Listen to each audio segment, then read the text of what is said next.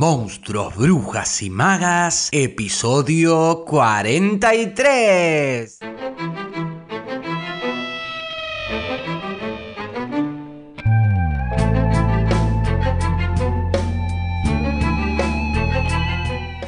Y precisamente en el 2019 vino Lori Moore a Argentina, estuvo en el marco de este festival y a propósito de esa visita, en una entrevista que le realizan, le preguntan si ella creía que se podía enseñar a escribir ficción. Ella, al comienzo, con cierta reticencia y con cierto reticente sarcasmo, remarca en principio eh, lo habitual de ese tipo de preguntas para finalmente dar una punta al respecto que, que quizás les puede interesar a aquellos lectores, lectoras que además se ven tentados por la escritura y también, ¿por qué no?, a escritoras y escritores incipientes. Y que es una idea que yo en lo personal comparto y creo y es lo que busco trabajar en la YAM y en los talleres de escritura, y es que lo que ella dice es que por lo general los estudiantes vienen ya con, con, con, una cierta predisposición o capacidad para la escritura y que saben cómo escribir y que entonces lo que ella les puede enseñar, porque ella además es profesora de, literatura, que ella lo que les puede enseñar más que a escribir es a cómo leer y más precisamente a cómo leer su propio trabajo. Y también que más allá de enseñar, está también la posibilidad de ser quien estimula, quien alienta, quien edita, quien guía el proceso de esa escritura. Y que en ese sentido sí se puede enseñar eh, como se puede enseñar cualquier materia. Y dice, por ejemplo, respecto de esto, ¿Se le puede enseñar a alguien a pintar? Sí y no. ¿Se puede enseñar a matemática a alguien? Sí y no. Es algo un poco mezclado, dice. Y concluye finalmente en esta entrevista que le hacen a propósito de esa visita en el FILBA que realizó una presentación en el Cervantes, también de una clase, una charla magistral en el Malva y en el Cervantes estuvo a full ese año, en el 2019 explotó el Teatro Cervantes de, gente que quería conocer a esta escritora y fue algo que a ella la, la, sorprendió bastante. Pero bueno, decía que concluye finalmente que definitivamente se puede alentar y ayudar a que quienes están en el camino de escribir y aprender sobre escritura de la mano de un docente, maestro, maestra, pueden quizás ahorrar tiempo, por decirlo de alguna manera, ya que hay algunos proyectos que cuando ella recibe, cuando está dando clases, en los que ve que alguien que comienza a escribir ya arranca eh, mal planteados desde el comienzo y que pueden terminar siendo una pérdida de tiempo y generar frustración, angustia. Entonces, en cambio, en vez de hacer ese camino en soledad, ella propone contar con una persona en quien se confíe, para justamente que acompañe quien se esté iniciando en su práctica, que le pueda decir, bueno, no vayas por ahí, no lo hagas, y que luego, bueno, si el practicante decide continuar por ese camino, es, es, su decisión. Ahora, comencé haciendo referencia a esta, a esta práctica de la escritura en relación con la lectura, porque justamente lo que se plantea en el cuento que les voy a compartir hoy, llamado Cómo convertirse en escritora, que la autora publica en el primer libro de cuentos y relatos, eh, publicó en su libro Autoayuda, que lo hace en el año 1986. En ese año y en ese libro utiliza la estructura formal eh, típica de un libro de autoayuda, en donde hay una voz que en tono aleccionador va girando en torno a ese punto difuso en el que determinadas situaciones de angustia se acercan peligrosamente al ridículo. Son nueve relatos los que conforman este libro autoayuda y los protagonistas se encuentran generalmente en crisis con sus trabajos, con sus vidas, en sus relaciones con sus seres más próximos, sean padres, maridos, amantes, amigues, y se encuentran también necesidades de soluciones, soluciones que llegan en clave de manual, que les permite a través de algunas dosis eh, e instrucciones simples curar sus heridas y protegerse contra nuevas decepciones. De esta manera, eh, Moore lo que hace es criticar de una manera lúcida, sarcástica, con, con mucho humor, a esa sociedad que pretende resolver el sufrimiento del ser humano con recetas bastante simples y lo hace, como decía, con mucho humor y de manera muy clara. En este cuento que les voy a leer hoy, justamente, eh, Lori Moore lo que va a utilizar es esa especie de guía para convertirse en escritora siete pasos y de alguna manera la va a parodiar para hacer quizás de esa respuesta posible que alguien interesado en la escritura podría buscar en vistas a encontrar una seguridad posible en, esa, en esas premisas, justamente va a generar lo inverso, la incertidumbre, la inquietud y a la vez también, creo también, una respuesta sí posible que aunque no esté evidente o explícita, como vemos al final, sí es estimulante, está ahí solapada quizás, porque es quizás también lo que la misma autora piense sobre esto. Pero bueno, ya me dirán ustedes qué piensan luego de escucharlo. ¿Cómo convertirse en escritora? de Lori Moore. Primero, intenta hacer algo, cualquier cosa, estrella de cine, astronauta, estrella de cine misionera, estrella de cine, maestra jardinera, presidente del mundo, fracasa horriblemente. Es mejor si fracasás a una edad temprana, por ejemplo, a los 14, una desilusión temprana, crítica, para que a los 15 puedas escribir largas oraciones en forma de haiku sobre los deseos frustrados. Es un estanque, un cerezo en flor, un viento peinando las alas del gorrión rumbo a la montaña. Cuenta las sílabas, muéstraselo a tu mamá. Ella es dura y práctica. Tiene un hijo en Vietnam y un marido que podría tener un amante. Ella cree que hay que usar ropa marrón porque disimula las manchas.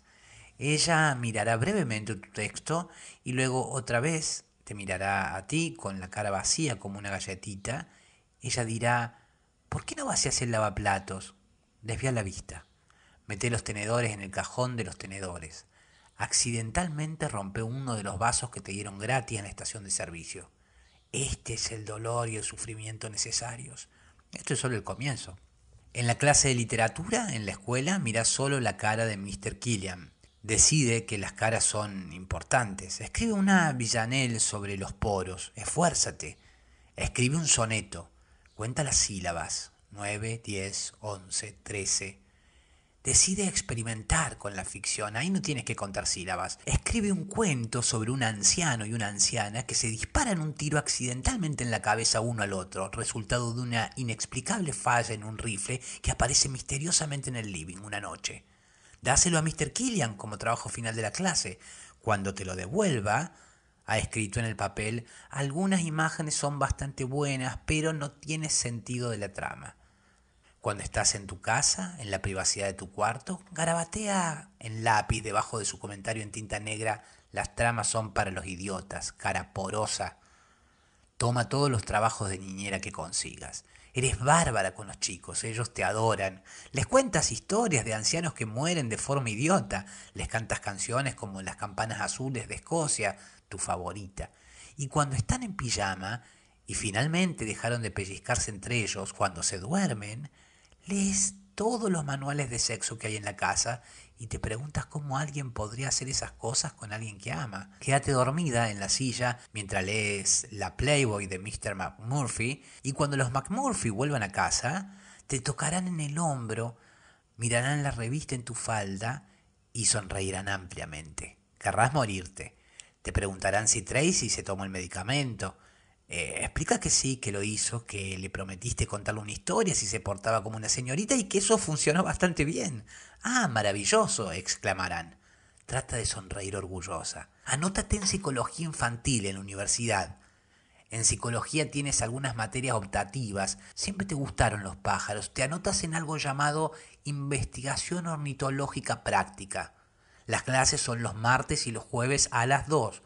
Cuando llegas al salón 314, el primer día de clases, todos están sentados alrededor de una mesa discutiendo sobre metáforas.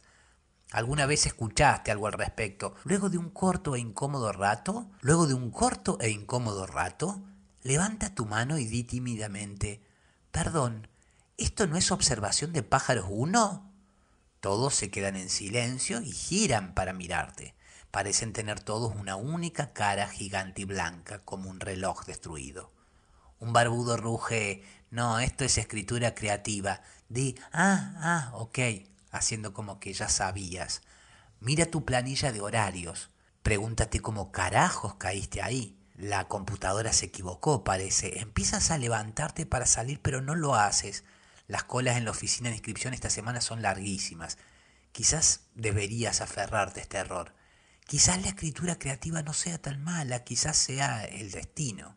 Quizás esto es lo que quiso decir tu padre cuando dijo, esta es la era de las computadoras, Francis, esta es la era de las computadoras. Decide que te gusta la universidad. En tu residencia conoce gente agradable. Algunos son más inteligentes que tú y algunos te das cuenta que son más estúpidos. Continuarás viendo el mundo en estos términos, lamentablemente, por el resto de tu vida.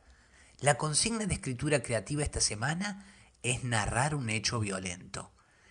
Entrega una historia sobre cómo maneja tu tío Gordon y otra sobre dos ancianos que se electrocutan accidentalmente cuando tocan una lámpara de escritorio que tiene un cable pelado.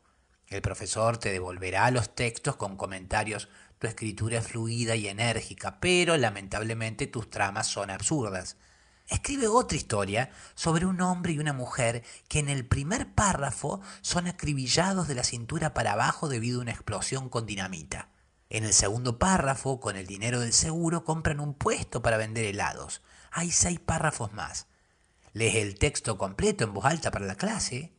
A nadie le gusta. Dicen que tus tramas son exageradas y gratuitas. Después de clase alguien te pregunta si estás loca.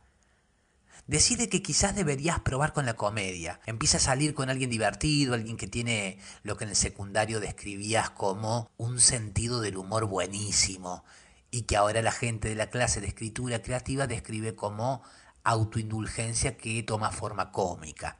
Anota todas sus bromas, pero no le digas que lo haces. Arma anagramas con el nombre de su exnovia, ponle esos nombres a todos los personajes con problemas de sociabilidad y observa lo divertido que es él. Observa qué sentido del humor buenísimo tiene. Tu consejero académico te señala que estás descuidando las clases de psicología. Lo que te consume la mayor parte del tiempo no es tu especialidad. Di que sí, que entiendes. En las clases de escritura creativa de los próximos dos años todos siguen fumando y preguntando las mismas preguntas. ¿Pero funciona? ¿Por qué debería importarnos lo que le pasa a ese personaje? ¿Te ganaste el derecho de usar ese lugar común? Parecen ser preguntas importantes. Los días en los que te toca a ti, miras a la clase con esperanza mientras buscan la trama en las hojas mimeografiadas, frunciendo el ceño. Te miran, aspiran el humo con intensidad y luego te sonríen dulcemente. Pasas demasiado tiempo abatida y desmoralizada. Tu novio sugiere que salgas a andar en bicicleta. Tu compañera de cuarto sugiere que cambies de novio. Te dicen que te estás autocastigando y perdiendo peso, pero continúas escribiendo. La única felicidad que tienes es escribir algo nuevo, en el medio de la noche, con las axilas transpiradas, el corazón golpeando, algo que todavía nadie leyó. Lo único que tienes son esos breves, frágiles, incontrastables momentos de éxtasis en los que sabes, eres una genia. Date cuenta lo que tienes que hacer. Cambia de carrera. Los chicos de la guardería se entristecerán, pero tienes una vocación, una urgencia, una falsa ilusión, un hábito desafortunado. Estás, como diría tu madre, juntándote con gente que no te conviene. ¿Por qué escribir? ¿De dónde viene la escritura? Estas son preguntas que te haces a ti misma. Se parecen a ¿de dónde viene el polvo? o ¿por qué hay guerras? o si hay un Dios, ¿por qué mi hermano es ahora un paralítico? Estas son preguntas que guardas en tu billetera como tarjetas telefónicas. Estas son preguntas que, como dice tu profesor de escritura creativa, es buena explorar en tu diario personal, pero raramente en la ficción. El profesor de este semestre enfatiza el poder de la imaginación. Eso significa que no quiere largas historias descriptivas sobre tu viaje de campamento de julio pasado. Quiere que empieces en un contexto realista para luego alterarlo como si recombinaras ADN. Quiere que dejes navegar tu imaginación y que tus velas se hinchen como una panza. Esto último es una cita de Shakespeare. Cuéntale a tu compañera de cuarto tu gran idea, tu gran ejercicio de poder imaginativo, una transformación de Melvin a la vida contemporánea. Será sobre la monomanía y sobre el mundo pez grande come pez chico, de las compañías de seguro de vida de Rochester, New York. La primera línea será, llámame pez chico. y tratará sobre un hombre casado, menopáusico y suburbano llamado Richard, a quien, como está todo el tiempo deprimido, su ingeniosa esposa llama Muffy Dick. Dile a tu compañera de cuarto, Muffy Dick, ¿entiendes? Muffy Dick. Tu compañera de cuarto te mira, su cara blanca como un Kleenex, viene hasta ti con aire compañero y pone su brazo en tu espalda encorvada. Escúchame, Francie, dice lentamente, como si fuera fonoaudióloga. Salgamos a tomar una cerveza. A la gente de la clase tampoco le gusta esta historia. Sospecha que están empezando a sentir lástima por ti. Ellos dicen, tienes que pensar en lo que pasa. ¿Cuál es la historia ahí? El semestre siguiente el profesor está obsesionado con escribir a partir de experiencias personales. Tiene que escribir sobre lo que sabes basándote en algo que te pasó. Quiere muertes, quiere viajes de campamento. Reflexiona sobre lo que te ha pasado. En los últimos tres años pasaron tres cosas. Perdiste tu virginidad, tus padres se divorciaron y tu hermano volvió de un bosque a 15 kilómetros de la frontera con Camboya con solo la mitad de su muslo y una mueca permanente anidada en un costado de la boca. Sobre la primera cosa escribes. Creó un nuevo espacio que dolió y gritó con una voz que no era mía. No soy más la que era, pero voy a estar bien. Sobre lo segundo escribes una larga historia sobre una pareja de ancianos que tropiezan accidentalmente con una mina en su cocina y vuelan en pedazos. La llamas hasta que la mortadela nos separe. Sobre lo último no escribes nada. No hay palabras para eso. Tu máquina de escribir zumba. No puedes encontrar las palabras. En las fiestas de la universidad la gente dice, ah, escribes. ¿Sobre qué escribes? tu compañera de cuarto que ha tomado mucho vino, comido muy poco queso y casi ninguna galletita, dice, por Dios, siempre escribe sobre el idiota del novio. Más tarde aprenderás que los escritores son simplemente textos abiertos e indefensos, sin ningún entendimiento de lo que han escrito y que por lo tanto deben confiar en cualquier cosa que se diga de ellos. Tú en cambio no has alcanzado ese nivel de refinamiento literario, te pones rígida y dices, no hago eso de la misma manera en la que se lo dijiste a alguien en cuarto grado cuando te acusó de disfrutar las clases de oboe y dijo que no eran tus padres los que te forzaban a tomarlas. Insiste con que no estás muy interesada en ningún tema en particular, que estás interesada en la música del lenguaje, que estás interesada en, en, en sílabas porque son los átomos de la poesía, las células de la mente, la respiración del alma. Empieza a sentirte mareada, fija la vista en tu vaso de plástico lleno de vino. Sílabas, escucharás que alguien pregunta a la distancia alejándose lentamente hacia la seguridad del bol de salsa. Comienza a preguntarte sobre qué escribes en realidad, o si tienes algo para decir, o si existe eso que llaman algo para decir. Limita tus pensamientos a no más de 10 minutos al día, como las flexiones pueden hacerte adelgazar. Leerás en algún lugar que toda la escritura tiene que ver con los genitales propios. No, no pienses demasiado en eso, te pondría nerviosa. Tu madre vendrá a visitarte, examinará los círculos debajo de tus ojos y te entregará un libro marrón con un portafolio marrón en la tapa. Se llama Cómo convertirse en una ejecutiva de negocios.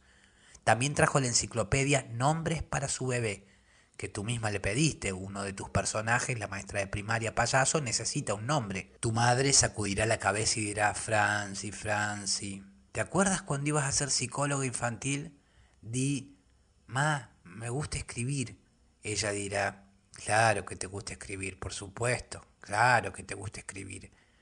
Escribe una historia sobre una estudiante de música confundida y llámala Schubert era el de los anteojos, ¿no? No es un gran éxito, aunque tu compañera de cuarto le gusta la parte en la que los dos violinistas vuelan en pedazos accidentalmente durante un concierto. Salí con un violinista una vez, dice ella reventando su globo de chicle. Gracias a Dios estás cursando otras clases. Puedes encontrar refugio en los enredos ontológicos del siglo XIX y en los rituales de apareos de los invertebrados. Algunos moluscos globulares practican lo que se denomina sexo por el brazo. El pulpo macho, por ejemplo, pierde el extremo de su brazo cuando lo introduce en el cuerpo de la hembra durante el coito. Los biólogos marinos lo llaman séptimo cielo.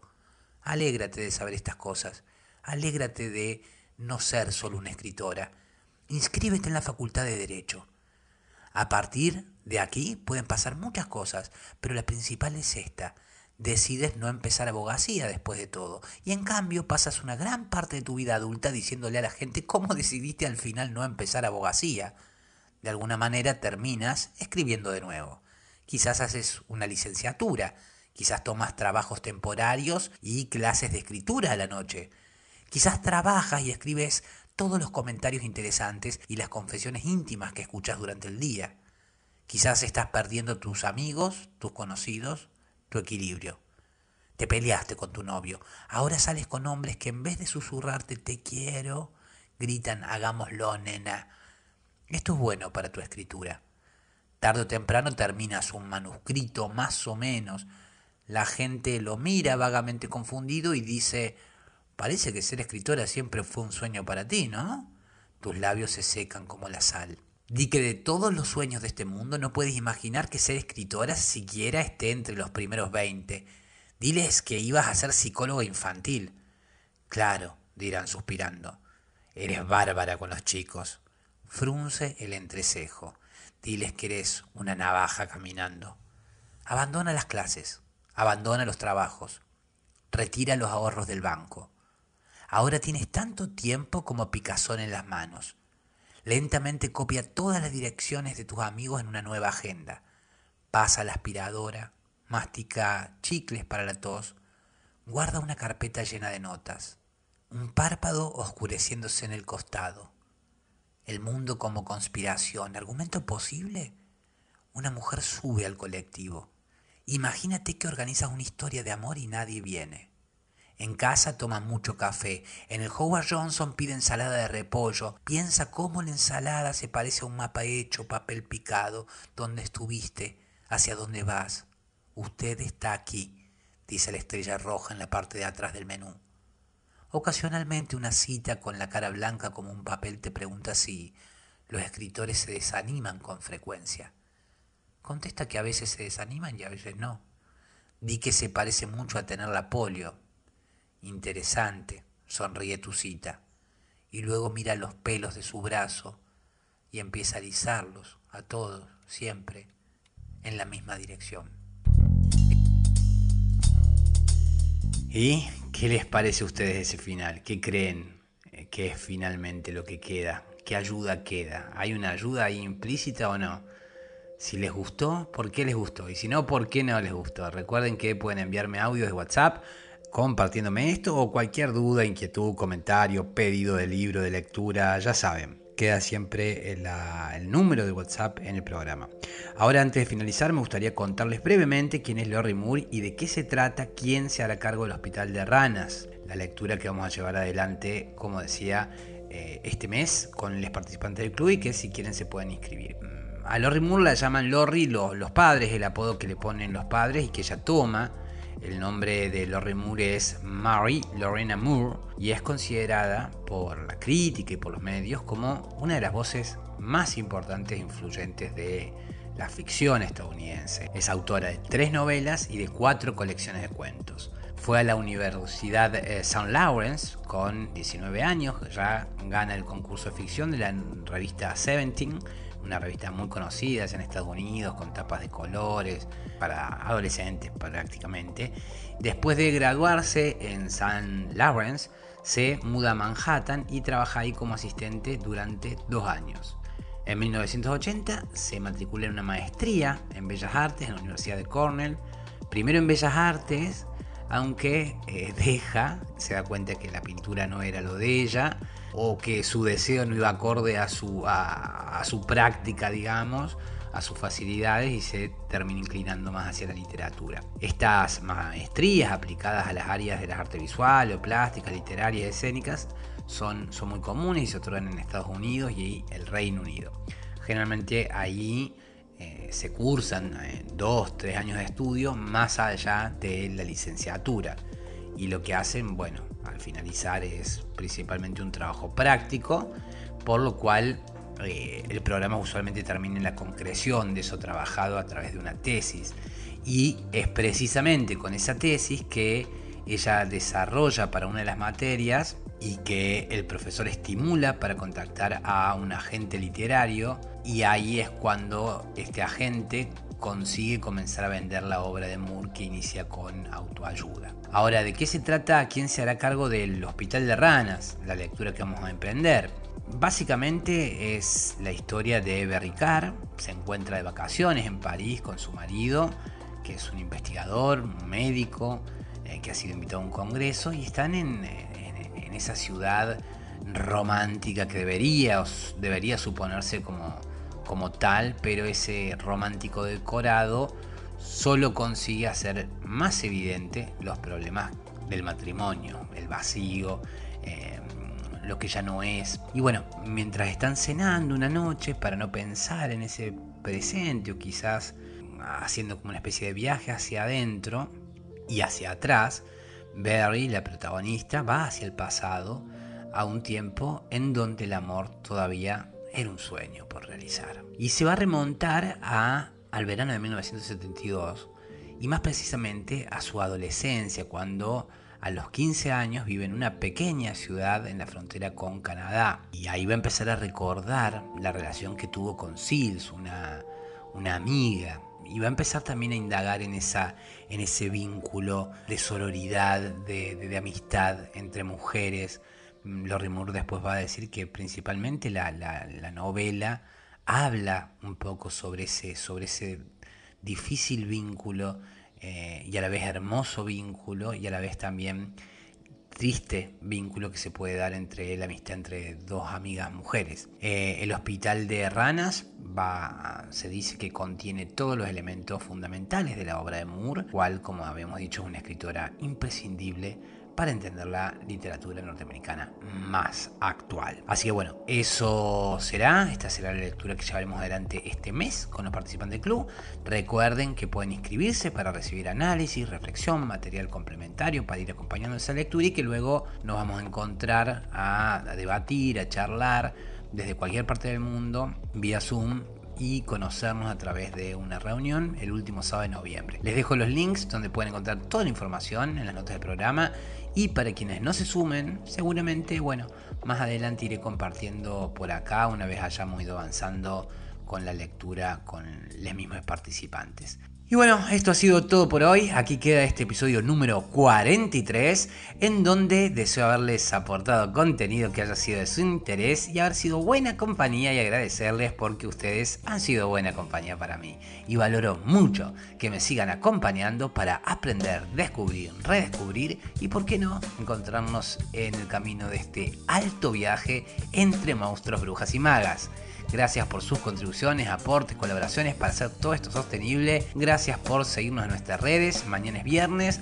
Para terminar la semana les voy a compartir una charla que tuve con Norma Angélica García González, profesora de la Universidad de México. ¿Se acuerdan ese episodio en el cual conversábamos sobre la presencia de la música en la obra de Marguerite Durá cuando leíamos El Amante? Bueno, en aquel entonces hice referencia a una ponencia eh, que, me resultó muy interesante para el análisis que hacía de la presencia justamente de la música en la obra dura. Así que la busqué, busqué quién era esta, esta persona que había escrito esto, esta docente, esta profesora, me puse en contacto con ella, ella me contestó y bueno, nos juntamos después de un tiempo salió una charla muy enriquecedora que me va a entusiasmar mucho compartirles, donde hablamos de música, literatura, pero bueno, eso va a ser mañana porque acá quedamos hoy. Gracias por estar del otro lado. Mi nombre es Facundo Rubiño, coordinador y creador de la Crespo Estudio y quien les desea que hagan un muy buen día. Será entonces hasta mañana viernes, pebetas, pebetes, para seguir con más Monstruos, Brujas y Magas a las 7.30 Argentina por tu plataforma de podcast favorita. Thank you.